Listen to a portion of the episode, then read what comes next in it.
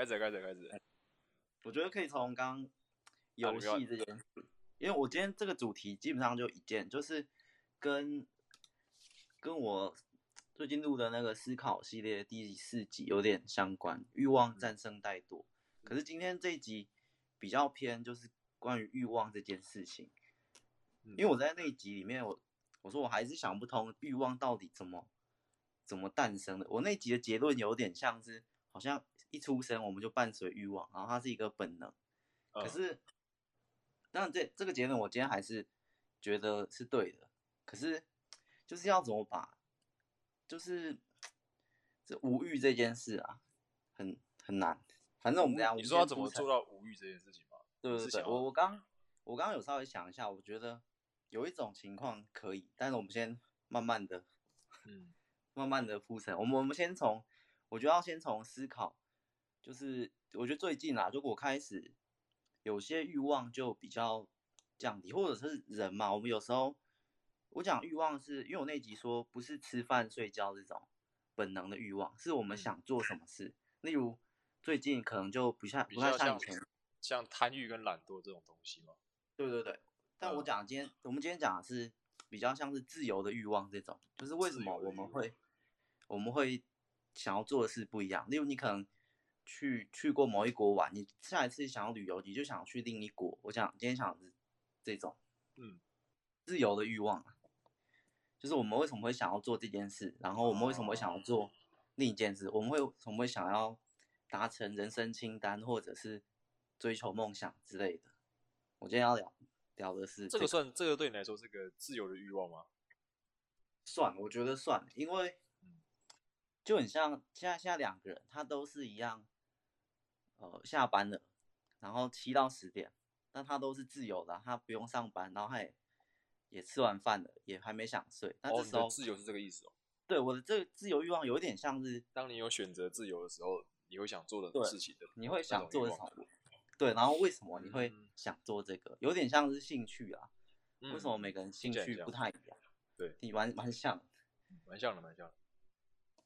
然后，哎，可是我后来我这个欲望有点很很复杂，因为我最近在看那个老子的老子嘛，哎，《道德经》，它它里面的欲望还是偏呃私欲，就是就是好像他的私。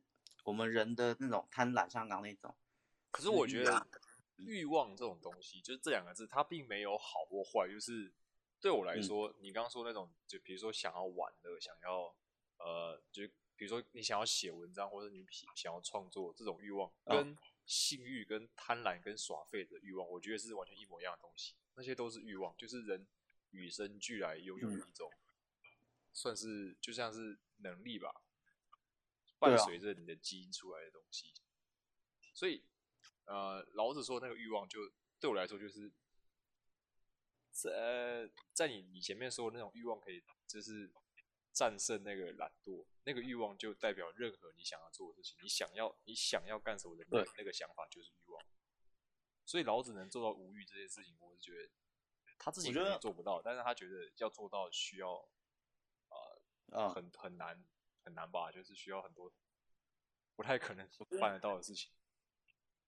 对啊，我我看它里面有一篇比较，我我能理解他的欲望跟我的欲望好像不太一样。它里面有一篇就是说，哦、不要为了自己的私欲去做某件事，就是不要要求回报利益这件事。哦，对对对，比较像利益或者私，哦、有点像私私利，就是呃要做到无私的那种，就是去做一件事，要是。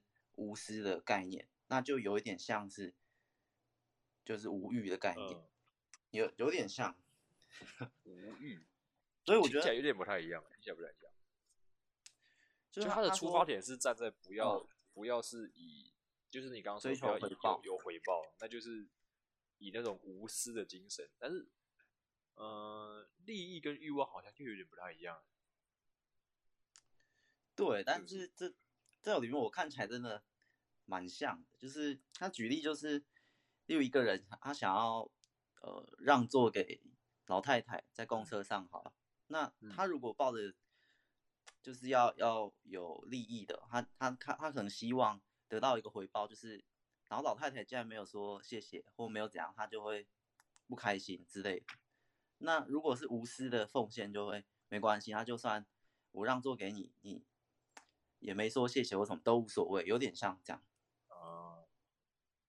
然后再衍生出来，到他那个无为而治的时候，我因为他这次无为无为而治，我看的这个他的理解跟其他人不太一样。他的无为而治是是指，因为一般我们会以为无为而治会是我们都无所作为嘛，无所作为。可是他的是不是无所作为，而是不刻意去不刻意为之。对对对，他他就有点像。其实我也是这样认为，其实我也是这样认为，因为我一直都觉得老子的那种道家精神，嗯、那种就是对我我不要太显露于，就是变得不要太太引人注目，那东西就跟不作为不太一样，嗯、就不太可能。不太一样。他说的老子不相往来，就不是那种对啥都啥都。他有点像是，他整篇理解有点像是他他还是有作为，只是他是低调的作为，然后嗯就就不鞠躬，我我默默做事，但是。呃，就算做事最多的是我，我最后也，我根本不在乎别人知不知道我做了哪些事情。对对对，有点像这样。然后他其实这件事就是说，就有点像里面举那个圣人，或者他希望大家有点人人人间是这样。然后他用这个去，他从他这些的来源，为什么可以做到这些的境界，是从那个整个天地，它里面有一个天之道，反正就是那个道。他说道就是在孕育万物。整个地球的时候，他但是他也是低调的在低调的在真理嘛，对对，宇宙也是低调在运行，低调在创造这个天地万物，但是他也不会跟你说哦，是我在干嘛哦，我在主宰这个世界，我在供养万物的生命。真的有贡献的人，他是不会让你知道他有贡献的啦。对，所以宇宙整个运行我们都不知道，但他默默的就在贡献，类似这个概念。然后他从天之道去去。去讲解完之后，然后再回到我们人也可以像模仿天之道这样子。这个思考的维度有点高哎，真的，这个思考的维度真的不是一般的高哎。因为他说，如果这整个天之道，这个道就是一个最大的，他说在天地出出现之前就已经存在，就是宇宙的整个法则。嗯，那如果我们我们也去效仿他的话，我们也可以获得类似，或我们也可以就是。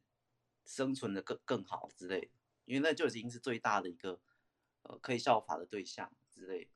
哦，但是你要去理解，就是说，就是对宇宙的法则那个真理那件事情，就对一般来说已经很困难了。大概 全世界大概也就只有老子自己能明白他在说什么吧。他想要那个无为而治，就是我觉得他他里面有写，他是他的理解啊，是对自己无为，就是。对自己不不求回报吗？反正他，总总结就是他他他是在对那种嗯领导者或者是那种君王在在说的，所以他就希望这君王是无为而治，毕竟还是要管理天下，但是他是对自己要的规定啊，要要以无像那种天地一样无私，然后去治理。去治理，所以还是一定一定会有作为的，呃，只是他，而且里面的无欲，我我我越看越觉得他跟无私有一一点点像，就是要把自己的欲望给降低，然后去为百姓服务。可是这时候为百姓服务，如果我又降低欲望，那会觉得我我做这些事是为了什么？你知道吗？就是就是我觉得最最难的一点就是我为了。我为百姓服务，然后让大家都可以安居乐业，但是对我又没有任何好处。那为什么我要做这件事情？对，这就是，对，这就有点像，我开始理解到它有点像跟欲望有关。它，因为我觉得你去做任何事情，一定都会有个出发点。嗯、我们先讲凡人的话，我们去去吃饭啊，就你会一定会有个动机跟目的的，不可能没有动机没有目的去做一件事情。那所以它有有一章节的标题就是。就是有人问，那如果都没有欲望，都没有这样，那我们还会有还有没有动力去做事？我们会不会就没有动力去做事了？然后里面就讲到，我觉得最关键一点，他就说，其就像刚那个让座让老奶奶的，他就说还是会有，可是这时候就提升到另一个境界，就是这时候你就按照心中的善念去做事，所以他他的影响是，我现在去做这件事，我不求任何回报，我我我要帮助这个国家，我要管理这些人民，我不是为了我们国家变强可以扩充去打仗，我也不是为了什么什么，我只是按照心中的一个善念去做。这超但是讲的这个善念因人而异，不是吗？他完全没有一个就是。所谓的一个何为善，何为恶？对，所以你在，我就你像刚刚那个让座的问题，你你让座，或我们讲别人，你去帮助某一个人，好，像你今天路上看到有一个人他有困难，然后你去帮助他，然后不求回报，他假设，呃，假设要要借钱买车票，他他缺两百块，哈，然后你就走过去，然后就借他两百块，然后就说没关系，就借你走了，那你就这样，这就很。很奇怪啊，这在我看来就是很很难呐，也不是说很奇怪，一般人很难做到吧。然后另一个就是一般人，所以他他有点又在跟现实我们现在有一点点呼应，因为现在我们不通常都比较冷漠，有点像这样，因为我们冷漠有可能就是因为利益的关系，我去帮你，你要给我回报，那是但是我平白无故就不需要帮你，对不对？嗯所以就会导，就会间接产生冷漠。嗯，我觉得有点像。如果我们做事都要求回报的话，基本上就会变成越来越冷漠的世界。但是常我们常还是会看到，呃，老子的这种概念体现在，因为有人就真的是帮别人，然后不求回报，就是在有些新闻或什么善举的那种，就是，就像他说的，但是那真的是发自内心的。嗯，那他就是说要用这个形态去去做。每件事之类的，我最喜欢，我觉得还是有那个老死不相往来，就是因为每一个人的想法跟观念不一样，你跟人相处一定会有摩擦，一定会有一些冲突或者价值观不合的时候。那他的想法就是，我除了做必要的 交易跟交谈以外，我从头到尾，我我到死我都不跟你往来。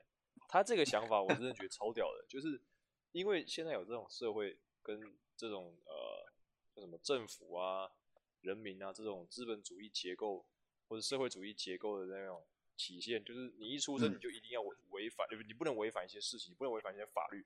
可是这法律也不是你定的啊，你一出生你就必须要去上学，你一出生你就必须要工作，关你屁事啊！就老实说，真的，你活在这个世界上，你你还没出生，你还没了解这个世界到底长什么样子，是为何物，你就必须被迫遵循它的规则在走。那老子就是要突破这个点，他。觉得就是说，对政府就是不应该做太多去阻挡人民、去限制人民做的事情。我就觉得这个想法其实是我非常喜欢的啦。虽然是虽然说他可能会没有很很很没有规则、很没有一个整体、很没有一个秩序在，但我觉得这是回归人本性那种最淳朴、最纯真的一种样子吧。还是会有规则，可是这规则就不是。短时间制定的，而就是规则，就是会随时在改变的一种规则，嗯嗯，就是会比较比较自由的一点规则啊，像是那种无形的道德之类的观念啊什么的。对对，无形的规则就会，或者我们无形可能心中假设人性本善，就会有一个这个善的规则去、嗯、去规范。对，每个人都会心中有一把有一把尺，在衡量做这件事情是对或者不对。对。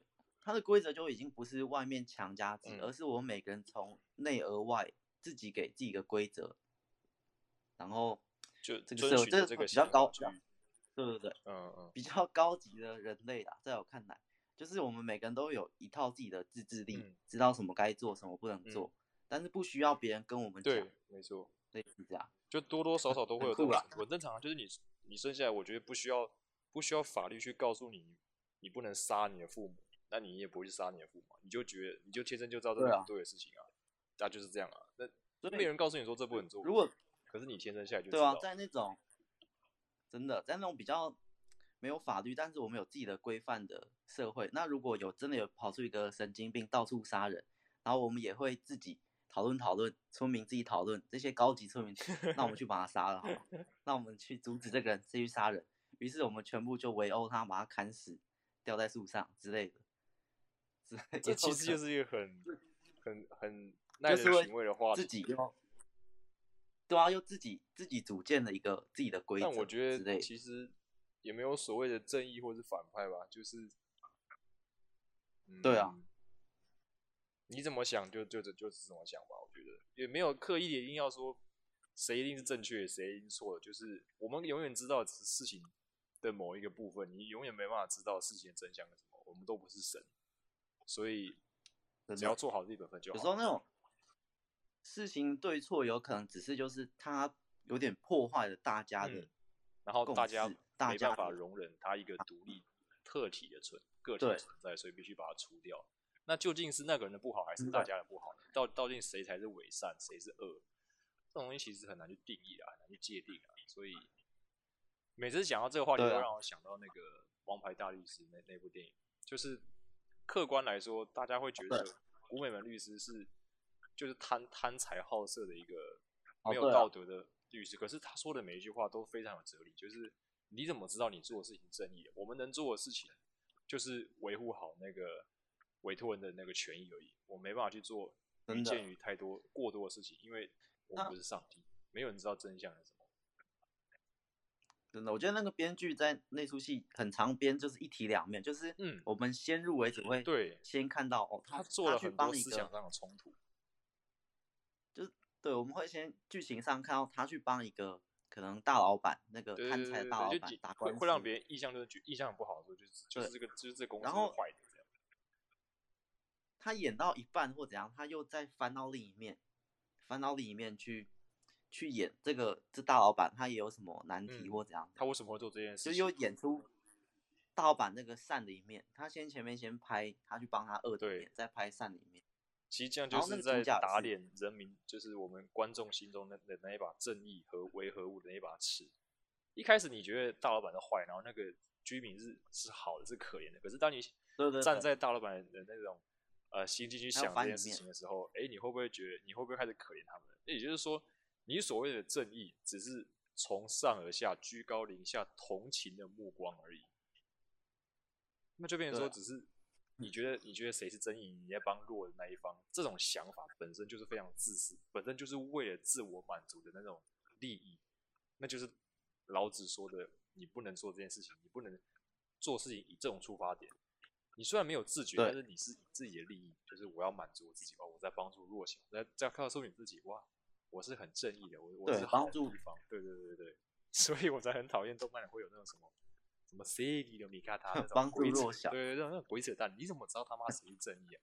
你怎么知道谁是恶谁是善？这世界上没有善恶之分，也没有正义的存在，所以你做这件事情真的是纯粹是为了自己的私欲，不要再把自己做这件事情的动机。包装的好像是侠客那种仗义行侠的那种那种样子，看着就很恶心。我觉得，纯粹是我自己的想法。对，这这有点像，就是他有点要要求回报，可是他的回报不是具体的东西，而是一种外界的目光。对，对对对对对对，就是我被大家拥成英雄啊，或是干嘛干嘛的，被期望被人看待成自己心目中想要的那个样子啊，真的。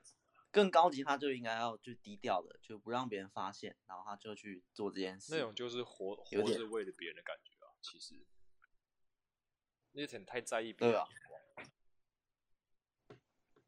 私欲，可是我我我刚刚讲到，今天跟跟这边有一点跳，那等下会连回来。就是我想欲望这件事情，有没有可能真的你就是我们刚刚那句话，他说去做一件事，然后不求回报。可是我在想这件事。真的可能，因为他讲的很玄。他说按照心中的善念去做事，或者是但那个人的解读啊，那个作者，或者是另一另一句话是什么？呃，做好事然后不求回报。可是我刚刚讲，就是你如果真的不求回报的话，会不会没有那个动力去做啊？嗯，我觉得应该不会。我一直在有，我一直在不会。可我一直在思考一个点，你你去你做每件事不都是有一点动力？不，那个动力也不一定是要求回报。嗯、就像我，你去路上，呃，帮帮个别人，或或你去你去做一件事，有时候我们去做一件事，也不是要满足我们我们要我们要金钱，如果我们去做一件我们觉得有意义的事，我就我就可以达到有意义的。我就是我，我开始把这个欲望跟意义去拆分成两个阶段。我觉得今天假设。我做事情有一部分是欲望导致我去做这件事情，嗯、我想要获得获得什么，然后另一件事情，我觉得这件事有意义，所以我去做。嗯，可是可是这样的话，我觉得这件事有意义，所以我去做，这这部分到底有没有欲望在里面？有的介入啊？我觉得，因为我还是想，你懂，我还是有想，我想去做这件事情。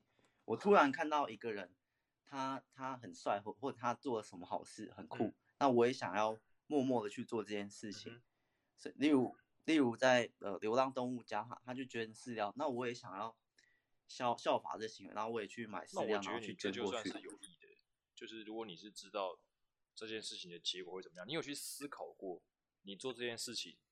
跟不做这件事情前后会有什么样的结果的差异？如果你有去意识到、去思考到这件事情，我觉得就算就就就是欲望。因为我我自己觉得老子说的无欲是，对他他他的那种无私是，就算做这件事情前后你会得到好处，但你根本就没有想过你会得到这个好处。比如说你今天帮一个人，然后他可能会说对你说谢谢，你根本就没有意识到说他会跟你说谢谢，或是你根本就没意识到说。他他跟你做完谢谢的时候，你会很高兴，你就只是完全没有没有意识的去做这个动作，看到他哦，你想帮他，你就是你就是突然去帮他，身体自己动起来的那种感觉，哦、你没有去思考过这件事情到底对你会有什么结果跟好处。你说几乎已经是无意识、无我的境界，就你看到一个人突突然跌倒在地上，你可能就会下意识的去帮他。对对对，那是那你那个下意识的动作，请问你是有意的吗？结果来说，这件事情、哦、没错，对他是有好处的，就是。结果来说是是有意义的，但是你有去思考到这件事情吗？如果没有的话，哦，这可能就是老子所说的不不为无为，就是你没有去刻意的为之，你就是下意识的去帮他，你没有你没有你没有刻意想什么事情吗？那可能这就是老子说的。我的理解到这边是这样啊，我觉得有 可能。所以，如果我刚刚去思考到一件事情。或或我觉得这件事情有意义的时候，然后我再去做的时候，就已经已经已经思考过这件事情。你在做这件事情跟做这件事情之后会有什么样的结果？那个感觉，就算不就不算无为了。有一点呢，即便那个那个回报也不是具体的，而是你自己心灵的一种自我实现、自我满足也算。有点像，所以。我那集不是那集欲望在奈落里面讲到那个金字塔，就是我很困惑，有人就停在第四阶，这个需求理论那个金字塔，嗯、马克思、什么安全啊，对啊，然后最上面就是那个自我实现，所以第四阶的人跟另一个人，他从第四阶冲到第七阶，有一点有点像，也是欲望、欸，也是欲望，也是靠着这股欲望，我想要获得更高的需求满足，嗯、我想要自我实现。我想要达成什么，也是一种靠着欲望去爬往上爬。嗯、对啊，对啊，我觉得，我觉得有可能。但我觉得啊，就是你不要把这个这种欲望跟老子说的无为搞在一起。老子所说的无为，我认为他是在跟你前面所讲，他在跟一个统治者、跟做政府的人在说这件事情。就是说，你在做影响到他人行为事件的时候，哦、你是要无为的。但是如果你是对自己，比如说我想要进步，我想要学英文，我想要学日文，我想要学数学。你是有欲望、有有意愿的去学这些东西，但是他这件事情本身并不会影响到其他这个世界上的任何一个人的时候，这件事情就没有所谓的无为不为。他所老子所谓的为无为是不要对他人所刻意为之。但你如果今天的哦那个作用个体是你自己，你只想学钢琴，你只是想要写小说，这种欲望，我觉得完全是跳脱在老子所说的无为的范畴之外的。对，因为我们我们刚。这边就有点像我们个人，但老子讲的是他对一个统治者或领导者，对，他在讲为对别人而为之嘛，对比对他人要要无为，要要不刻意的去有所作为。那我觉得他的意思就是在讲，他应该是写给统治者在讲这件事情，专门在讲对别人的事情，不是对自己。所以跟你这边的欲望其实，呃。理理论上是有有一点点关系，但是我认为是完全两完全两件事情，就是这两个不应该混在一起讲。我也是觉得我那一集讲的跟跟我看这本书看到的好像不太一样，对啊，一直都不太一样，因为这从头到尾都两件事情。其实我听了我听那集听了两次，就是你一直在真的对那种对自己的思考做做做做做纠结，但其实这两件事情你没有想到是，他搞不好是完全不一样的。就老子的出发点可能就只是为他人。而无为。为他人。那你想的欲望是为自己，这是完全是不一样的事情，对不对？哎、欸，对。可是为自己，嗯，为自己，因为我之后想要录一集关于自私的。嗯、可是我觉得为自己到底有没有自私啊？如果这个自私是不影响其他人的，但是好像自私就就不见，因为我们通常讲自私都是会会波及到其他人，就是。会去你讲“自私”这个词，就会大家会联想到它是一个负面的用语嘛？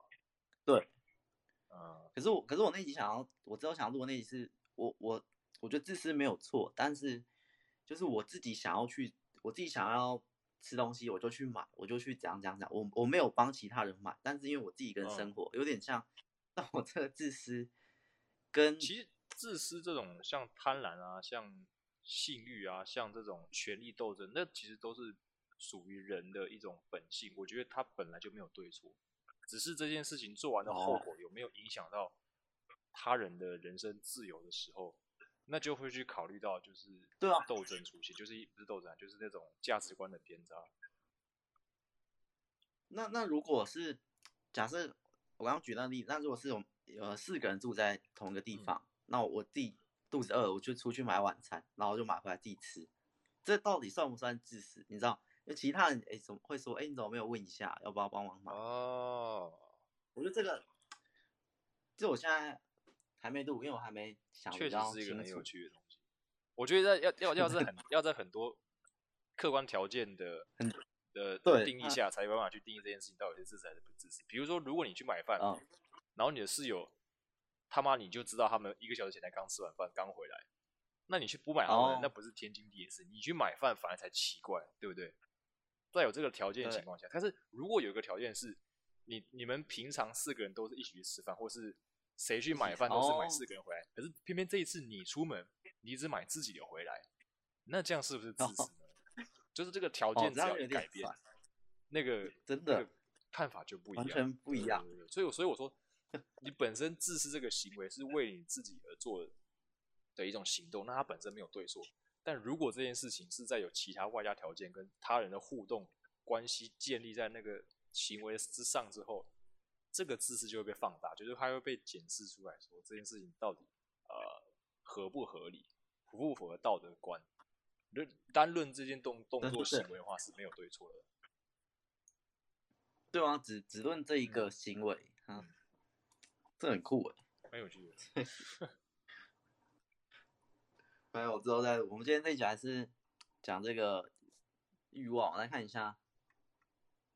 故恒无欲也。哦，他他里面有讲到一个啊，就是我觉得还是跟刚刚那个什么天之道有一点相关。他说有时候保持无欲，但是不是一直一直维持。他说这句话“故恒无欲也，以观其妙”，就是我们有时候保持一点无欲的状态，可以观察到整个。这个道，这个这个天之道，这个大的道的的美妙的或奇妙的地方，啊、因为因为我觉得有点像是他把自己放空，去到去到一个境界，比较无我无我境界。然后因为这个这个道，这个宇宙运行的法则也有点像这个概念，嗯，然后它那个频率或能量，你们可能就会接近，嗯、然后就会获得一些启发之类的，像冥想这种感觉。进入那种集体潜意识的状态，对啊，你冥想，然后进入潜意识的话，潜意识有点像神。潜意识很有趣，潜意识真的很有趣，心理学很重要的范畴。啊，今天暂时不讲这个。然后你，呃，对啊，你你如果进入到那种状态的话，但是他到底在在观察什么，我也不知道。他也没写，他就写到这样，他也没有，他其实整本没有去详细解释。他观察到这个道的感觉，或者是这个道到底是只能怎么只能感觉无法言喻吧？是不是？因为道理这种，他的那他所谓的道实在是太过于因为缥缈虚无了。他讲，他只有讲道的这个运作，嗯、然后他直接他直接一个词就把道，他就说无名无形，那基本上就已经无法理解，就已经是一个一个空的状态。他说无名无形的话。他就没有任何其他办法去形容或者去讲解，有点这样。对啊，所以我说他那种东西有点像是只能意会而不能言喻的感觉，就他就算他就算用用了原用了文字解释出来，你们也不会理解他在讲什么。而且我，可是我觉得整本他他要讲的不是那个道到底是怎么运作或怎么产生，而是他要他要讲，就像我刚刚，他要去有点模仿，就是道可以这样运作，那我们人也可以这样运作。我们去学习哦道的时候，我们就是怎么怎么把人活得更好，有点像在人间。他不去讲那个道的高深之处或或很很复杂，他讲我们在人间我们怎么。当一个更好的人，我要怎么活一个更好？所以他其实对整本我觉得是偏实用的，比较是实用型的。他都讲很多实用，你可以像刚刚那样无私的奉献或怎样怎样。嗯哼。然后或者你做事然后不鞠躬之类的，有一点有点像这样。嗯。其实是偏实用的啊，比以前我们可能我啊，我可能觉得他他可能会在讲一些很玄妙的东西，但后来发现其实他玄妙的东西。他一开始讲一点点，然后之后就一直说，我们可以学习合而为人，对对对，对如何做做更好的人，然后做人有什么方法可以摒除我们我们心里的纠结啊之类的，嗯，可以更好去做事。他真的是有点像在这种，有点像是发自内心的，就是去用引导的方式让人对活活成他本来应该有的样子。跟法家跟儒家完全是一个中立派的感觉。法家是用外在强制的力量让你去服从跟维持秩序，然后儒家是用内在的道德去强力的束缚你，这件事情该做，这件事情不该做。但道家是站在一个客观立场说，就遵循你自己，遵循这个宇宙的法则去无为而为之。这样。其实我怎么觉得他他给的更多的是方法？然后那个你说法家就是给，就是最强的那种，它是外在的强力限制。这样其实是儒家内在那种，反而是最最虚幻的，就是最最难去达到的。毕竟他的方法都太有各种解读。例如他讲一个孝顺，嗯、孝顺的方法白白走，但他就就是我讲一个孝顺，或讲太难以达成他所谓的。所谓的人啊，所谓的孝，或者那种差异性可能更大。有人觉得我这样孝顺，有人觉得我这样也孝顺，啊、有人觉得我每个月丢五万块，这种过度放大之后会变成道德绑架。这就是我最讨厌儒家的地方，因为他他真的是各种解读，就各种又细分各种流派，就你你没有办法说到一个、啊那个、太太主观了。什么是正确？什么他没有正确的？对啊，像我们刚刚，如果刚刚那种不求回报什么，这种就很具体。我做这件事情就是无意识的、下意识的就去做，没有先想，然后怎样怎样怎样，就是蛮具体。可是如果你来一个心存善念，或或那种孝顺，或者是什么百孝善为先，百善，对啊，你就就有一个那很模糊啊。我给五万块是孝顺。那有一个是我天天回家陪父母也是孝顺。那到光这个点，我在大学的时候那两个，就是我们都是在外地生活的，不一样。那回家这很正常啊，跟父母聊天，这孝顺这件事情是大家通常会做的事情，但是很少人会拿出来比较。但是被当一拿出来被比的时候，我就会觉得很不爽。就是凭什么你觉得你那叫孝顺，我的不叫孝顺？就是每个人都有自己的生活方式，每个家庭都有自己的那种。生活的习惯，你可能对你来说，你可能就是一个礼拜、两个礼拜回一次家看父母，这叫孝顺。对我来说，我可能是一两个月回去，嗯，这很正常，在我家很正常。我觉得这样就是就是维持着一个很好的一个生活平衡。他们可能也不想要为这花钱，坐车劳顿回去新竹，然后再再回台南这样。那那对，还有你刚刚讲的就是金钱，就是你一个月赚钱之后开始工作，你一个月给家里多少钱？他妈这是孝顺。呃，我认为对啊，这种东客观的东西没办法去评判这种无形无味的道德。呃、啊，我觉得这种道德最最难就是在两方。假设这个这个小孩就是一直回，就常常回家，也常常假如两个礼拜回家，然后也常常给家里钱，可是他妈妈就觉得还不够，还不够，嗯、然后他就他妈妈就会有一个自己的觉得的定一个孝顺，啊、你要你要更多，你要来更多，这还叫孝顺。对对对，然后他也会说，这是我觉得你这样才孝，啊、你这样才，所以我觉得在这个儒家中，他的这种道德太太多主观，但是一主观判定就是我说的就算，然后你说我觉得孝顺就孝顺，你觉得明显的，对，他就他就很很几乎玄幻啊，或很很虚幻啊，就是这东西没有一个很好的一个，的标准，标准。对，这东西太太主观了啦，所以我我认为是。善就是善，你认为善就是善，有点类似。而且儒家一直就是强调叫别人说一定要做这件事，一定要做那件事情，这样才是对的。你做，如果你如果不这样做，你就是你就是不孝，就是不善，你就是怎么怎么怎么样。老子没有在管这件事情啊，老子就是 只是跟你说你要无为，你要做什么这样，我觉得这样做就就这样做比较好。他没有说你如果不做什么，你就是怎么怎么怎么怎么样的那种强烈的这种驳斥的那种感觉在。所以所以其实那个。中国不知道哪个朝代一直在打压儒生，就是因为儒生太嚣张了，他们觉得自己读书自己就 至高无上，然后就会觉得其他不读书人都是傻逼。好像是宋朝吧，我忘了，因为因为呃隋唐隋唐过后吧，然后安史之乱之后，中国又陷入大混乱，然后宋朝是是谁？赵匡胤还是谁？忘记了。他统一了之后，他做了一件很重要的事情，就是那个重文轻武。他把所有那武官的权益都拔掉，那那个朝代就会变成就是武官很不受重视，然后文官就会说啥就是啥，就是你明明就是他妈不懂打仗，但是你就是读一堆书，你说啥就是啥，只会纸上谈兵。然后那些儒生会拥有一些过大的权力，就是可以瞧不起别人，然后还可以这样逍遥逍遥的走在路上，都不会被人怎么怎么样。这就是这就是儒家过于庞大的一种结果，它的本身是好的，本身是善的，就是所谓那个叫什么忠孝仁爱信义和平这种东西都是好的，但是它一旦被过度的放大，然后造成对立的时候，就是别就是你如果就很像基督教，你不信我的教，他娘就是邪教，对啊，这种感觉就很恶心，你知道吗？而且你光那种忠诚或或什么，就会很多就容易一体两面，就是。真的完全很很主观。如果我平常忠诚是保护君王，嗯，然后你如果过度的话，就会好，我保护君王，我要杀掉其他所有人，因为我要忠诚君王，嗯。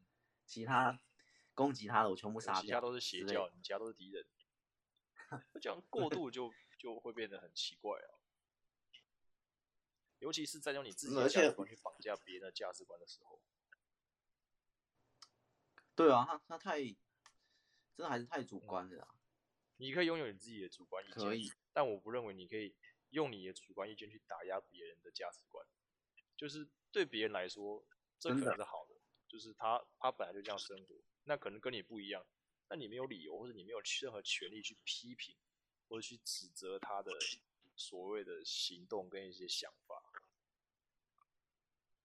对啊，他然后道家就是用客观，就是。因为他直接举一个例子，这个天地就是这样，嗯、然后这个宇宙就是这样运行。他什么什么就是有点像，有点像我的宇宙平衡论。我觉得这个有有付出就有收获，有点像这样。因为我觉得也可以举例来说，米种下去，然后浇水就长出稻子之类的。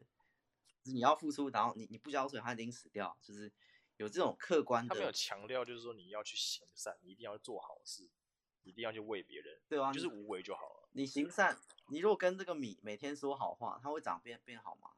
不知道。知道。对啊，这他儒家就有点像这样哦。你每天跟这个说好话，说好话，说好话。那我的这边你就是要付出，给他付出，然后怎样啊？说好话，说坏话，会不会影响？呃，儒家有点偏向这样，可能说好话，它就长得更好；说坏话，它就会长得更不好。就是我觉得很真的很很玄呐。我觉得搞不好这比道家还要玄。说不定哦，对啊，因为他他用。它里面的内容真的是更更难以理解啊，因为你很难用一个外在的东西、外在的事物啊，或外在的环境去去参考，没东西参考，真的太抽象了。大概是这样，太抽象了。然后道家里面也有说一个，有点像，我觉得蛮，他就说那种标准也不是一直在。一直在固定，他说标准就是规则啊，标准这些都会随时在变动。然后里面举那个好事跟坏事，你我觉得那个那个也蛮蛮酷的，就那个塞翁失马的。嗯。他说好坏是一直随时在转变。就你我们不是神，你没办法判断这件事情的结果到底是好是坏，你只能看到一个你能看到的距离而已。所以你就是用你能看到的距离去评判说啊，这件事情是坏的，哦、啊，这件事情是好的。而且我觉得，但我觉得他有一点讲的是，这个好坏有时候会是并存在同一个事情。这个事情有好，但同时也有坏。对啊，就是一体两面。就是他他今天，对啊，他他他有点在讲一体两面，每件事都一体两面。所以你今天，呃，获得一个东西，这这一面看着好，可是过几天这东西可能又会害你，又会变坏的。然后害你之后，你可能。呃，在家里躺躺几天，但是外面又又发生什么天灾啊？好在你没出门，所以你又他一直在来回转换，你又因为这件坏事获得了好处，又因为这好处，然后得到了坏事，变成说世界没有好坏，就只是一个事件而已。我觉得他是想说，就是对人那个得失心不要太重，而且千变万化，也是在教，如果你今天遇到一件坏事，它也不一定是坏的，搞不好是好。然后遇到好事，你也不要过分高兴，对对对，有点在一直。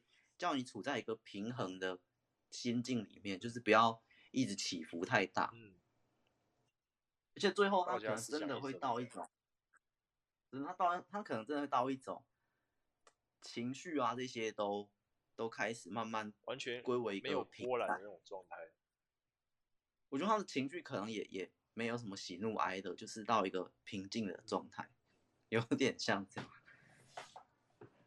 那很厉害。可是我刚刚还在讲。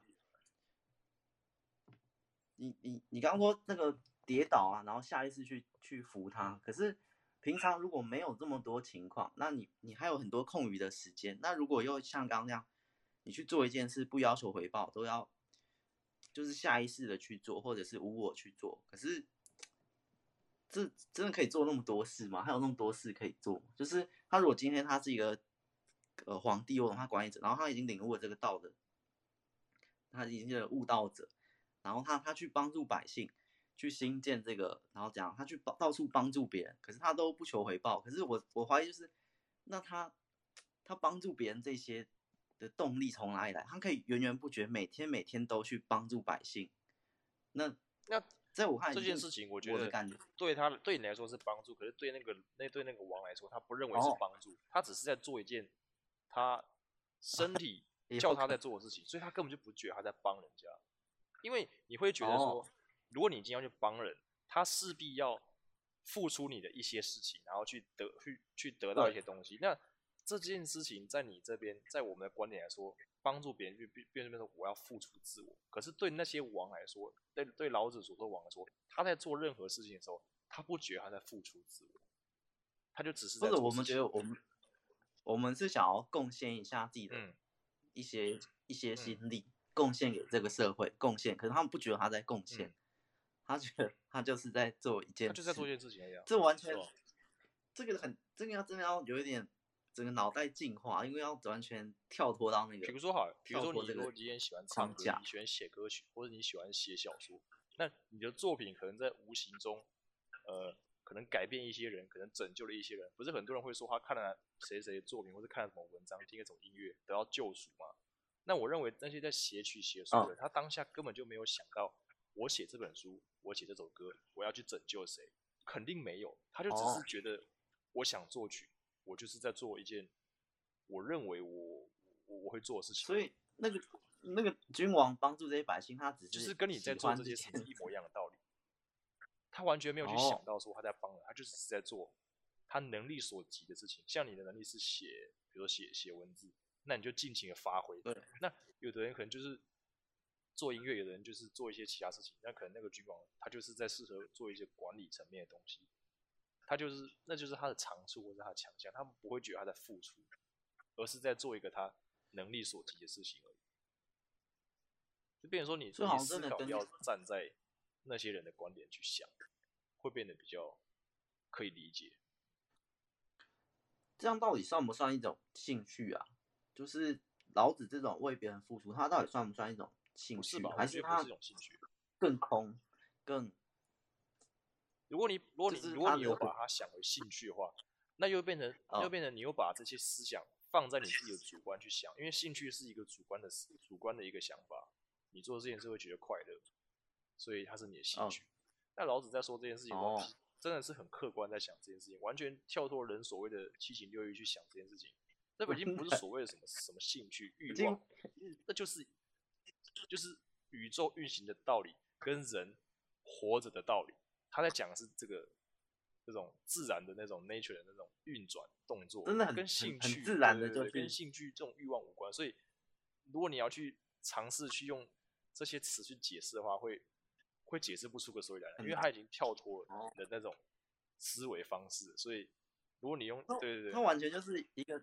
自然自就是一个法则，自然而然对，懂，就是一个法则。有有有重力，苹果会从树上掉下来。那你就那你如果凭凭你刚刚的想法，就会说，哎、欸，为什么苹果想要从树上掉下来？这是他的兴趣吗？是他欲望吗？没有啊，老子就是说，他就是这样的。啊、所以他去做任何事，他去把别人扶起来，他去盖房子，他去怎样怎样，就是一个都是一种 OK。屌，真的很屌，这个很屌。所以我在想，如果我那时候那一集有在举例，如果真的给你五天，给你时间，给你钱，那你会想要做什么？可是我那时候就是你想要做什么，而不是那你会做什么。嗯。所以，可是那个那个情况，我真的给我这个一个空间，一个时间，那如果又要照着他那样自然，就要顺着我自己自然而然去做，我真的不知道做什么，因为。我们往常的行动都是都是已经经过思考，对对对，好像没有做事情不经思考，不太可能。可是就是可能会是你没有意识的情况。对啊，你今天起床，然后 OK，今天是给你五天连假，那你这五天连假 要怎么做？就好像我们就会好来规划三天去哪，几天去哪，嗯、然后什么时间要做，我就会把它排很满。就我们已经会习惯去规划这个时间，那就是照着我们的欲望去。去善用这个时间去做事，嗯，跟他完全到另一个等级，就是他他就是很自然在，很自然的在行动。你想干嘛就干嘛吧。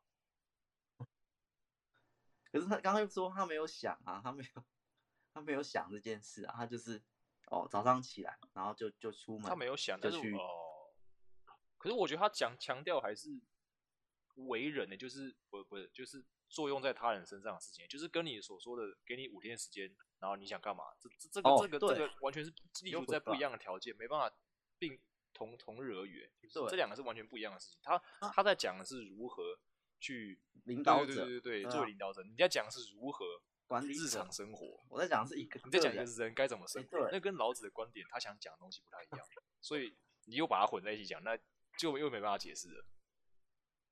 真的，他他 他就是他现在有一个大公司，对，那我们就要我们就要跳脱角色，OK，我现在五天连假，我有个大公司，有一百个人要管理，嗯，那我这五天连假我要怎么做？我要从这里去思考才可以，不是平常我们个人的五天连假，我们是身份是要到一个，你要把那个程度再往上拉，管理者规格再往上拉，我们现在是管理者 ，OK，管理像一百人，那五天连假给我，我要做什么？就是你，你，OK，这时候我觉得到。我觉得，对，我觉得跳到另一层思考，真的。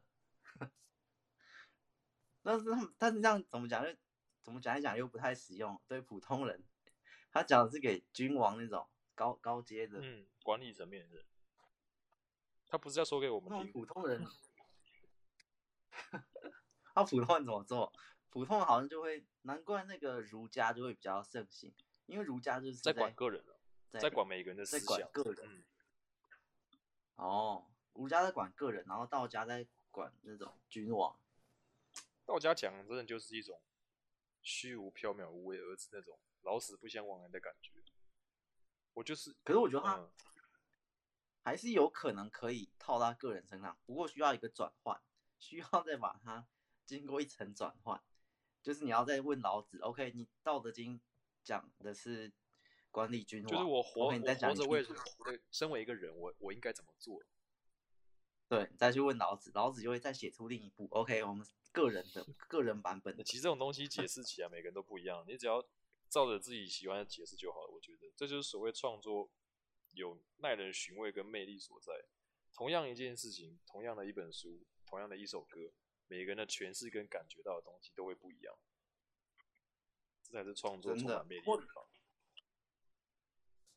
然后我们理解，我们去学习的时候，我们也可以就是 OK，他在讲他，那我们自己从这里面去参考出，那我们个人的话要怎么，嗯，怎么怎么运用，嗯，就是我们个人的，我们自己创一套啊，我们我们自己的为人处事就不用儒家，不用道家，我们自己有一个从这些吸收学习而来，我们自己融合一个自己的版本，就是觉得自己这样活着就就顺心所欲就好了。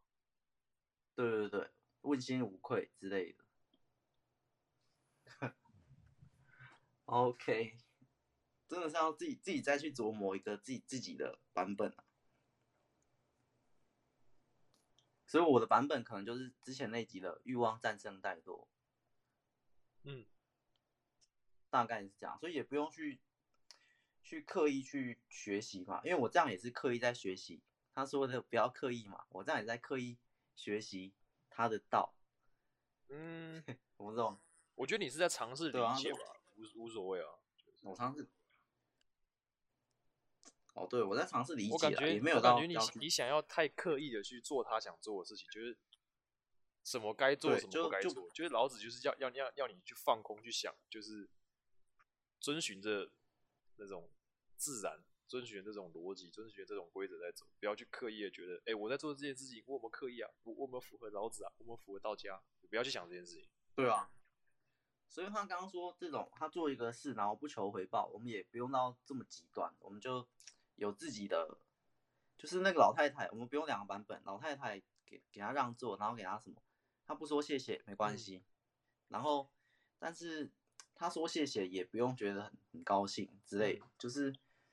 会有自己版本，就是我做事没有到完全零的回报，可是我可以回报很少，也可也是一种，就是我不像往常我做这件事情，我要求对方给我很多，或我自己得失心那么重，嗯、也不用到像他这样消到完全得失心是零，就打游戏，呃输赢嘛，因为我们我们那时候输赢就已经不是很在意了，可是也不用到完全，也没有到完全零的不在意，然后也没有到。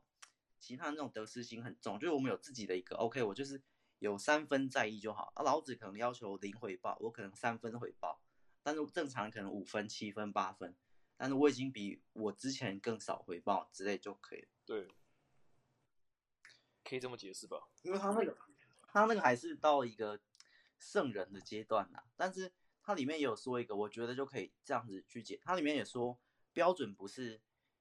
统一的嘛，标准也是随着时间这些在一直变换，所以他那时候他这部《道德经》，我们放到现代也经过一些转换，所以我也可以觉得，老子也希望我们不要那么硬邦邦的去去去记或者去用他他曾经写的，因为他现代已经到了现代又不一样。如果他活在现代，他就会说，我重新写的又又会不一样，搞不好我从前写的跟对啊，他搞不好又今天又再写另一部去打点从前写的也有可能。嗯他就叫我们就要去灵活的运用，去类似这样，很酷啊，真的很酷。所以我就我自己去吸收一些啊，啊然后对啊，其实你就遵循自己的想法去理解它就好了。每个人的解释方式都不一样，我有我的想法，你有你的想法，但就是大家保持自己的想法在才有趣啊。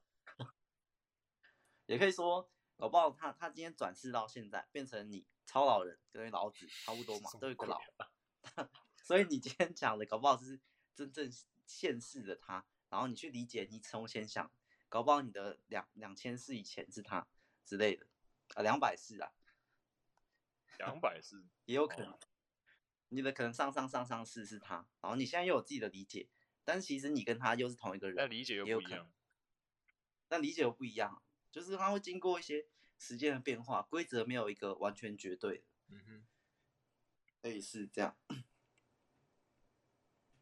行了，我们之后，之后我觉得有一个更更酷的、啊，就是到我们这是儒家、道家，然后这些，还有一个佛家，佛家里面讲的那种空，佛教，空，佛教也很有趣，六道轮回什么东西的，真的，还有他那种那种就是讲那种空啊，或那种慈悲啊，或那种什么什么之类的，之后再研究一下。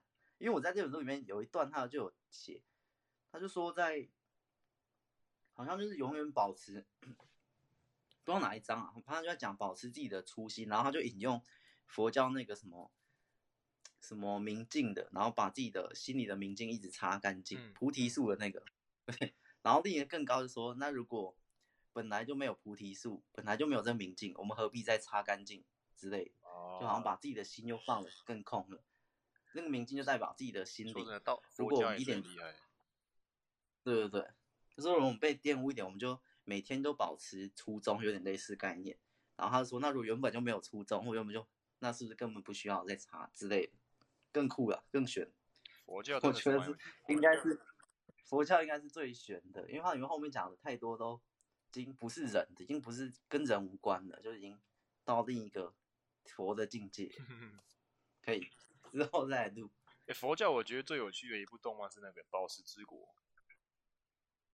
哦，宝石国哈，他那我我没看完嘛，就看完。他就是他就是在讲那个佛教的东西，我觉得超有趣的。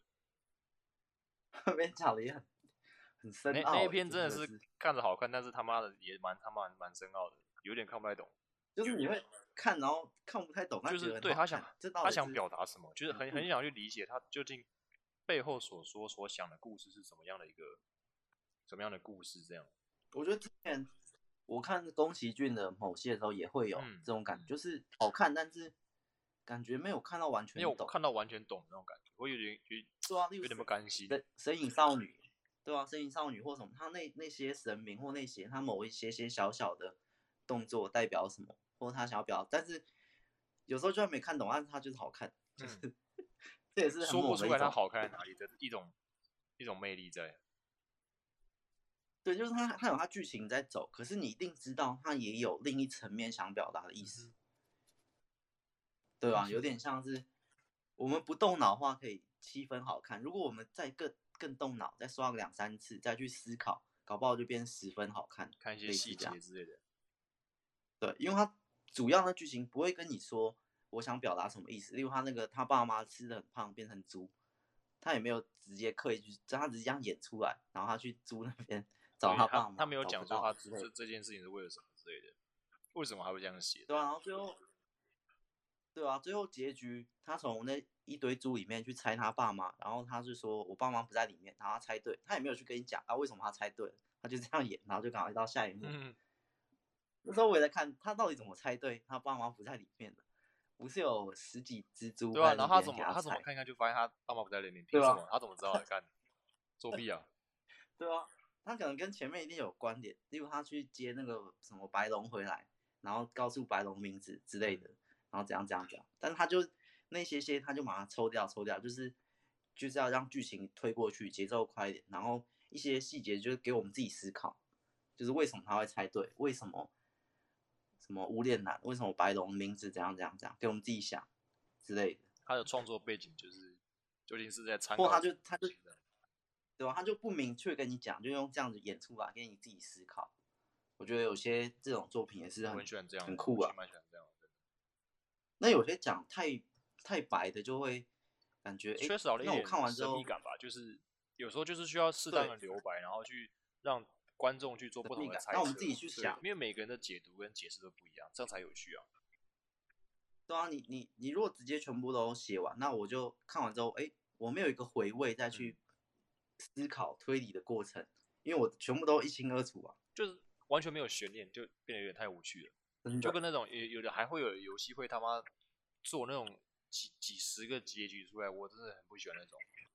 就是就一个作品你，你你就是应该要把一个东西写到你认为它该停在哪个位置就停在哪个位置，然后去让观众去做想象，就是说他他们主角究竟最后发生了什么事情啊？你不讲清楚，你你没讲明白，给别人造成一种想象，而不是他妈你把他妈写了妈二十二十几种，对啊？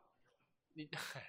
就是那二十几种应该要存在于读者没错脑袋想象，就是应该存在在我们各个玩家里面，每一个人的解读方式不一样，而不是把它全部呈现出来。对，这这这很没有意思，你知道吗？就是你会让我玩完这个游戏之后，我不知道该怎么评价它，就是所以它的结局到底是什么？他他妈有二十六个结局，所以它结局到底是什么？我不知道，我完全不知道作者想表达什么，因为太多结局了，那没意思。那写一个就好，然后其他我们慢慢去思考、去想，没错。对啊。真的，那种如果那种是游戏嘛，可是那种如果在小说里应该是做不到写出二十六个结局。对啊，小说写不了这种东西吧？他是要重玩一次，所以你要你要分到一页，除非哈，他他出了二十六个版本，二十六刷，二十六个版本，每个都不同的结局。然后读者买，哎，这个结局是这样，然后另一个人看，哎，我结局不是这样。所以。所以他出了一本小说，但是还有二十六种版本。你你买到的不同版本会反而是不同结局。你看的这本书会跟别人剧情会不一样，有这种事哦？诶，蛮酷的、啊，也蛮。他可能前面呃十万字，好像可能前面八万字都一模一样，后面两万字都不一样，就是也是蛮酷的。那挺有趣的，真的，那那很累啊。OK 啊，我们今天这一集，我们在这边稍微断一下。行，我们这一集就就这样吧。不用啊，就就直接开了就好了。